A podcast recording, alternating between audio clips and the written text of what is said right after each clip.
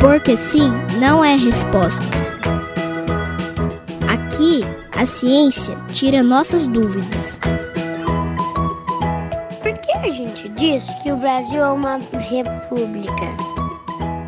Adotamos essa denominação porque em 15 de novembro de 1989 foi instaurado o sistema de governo chamado República aqui no nosso país.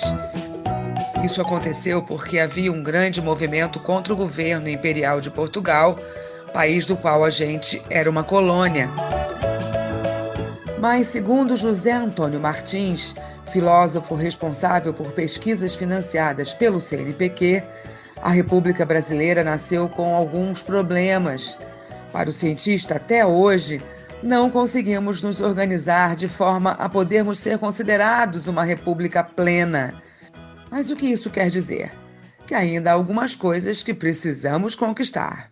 A ideia de res pública, coisa pública, coisa do povo, que vem desde a Roma Antiga, não se aplica no Brasil. Vemos que nos dias de hoje muitos direitos ainda não são acessíveis a todos e que as instituições de fato nem sempre defendem a coisa pública, a coisa do povo. Porque sim não é resposta.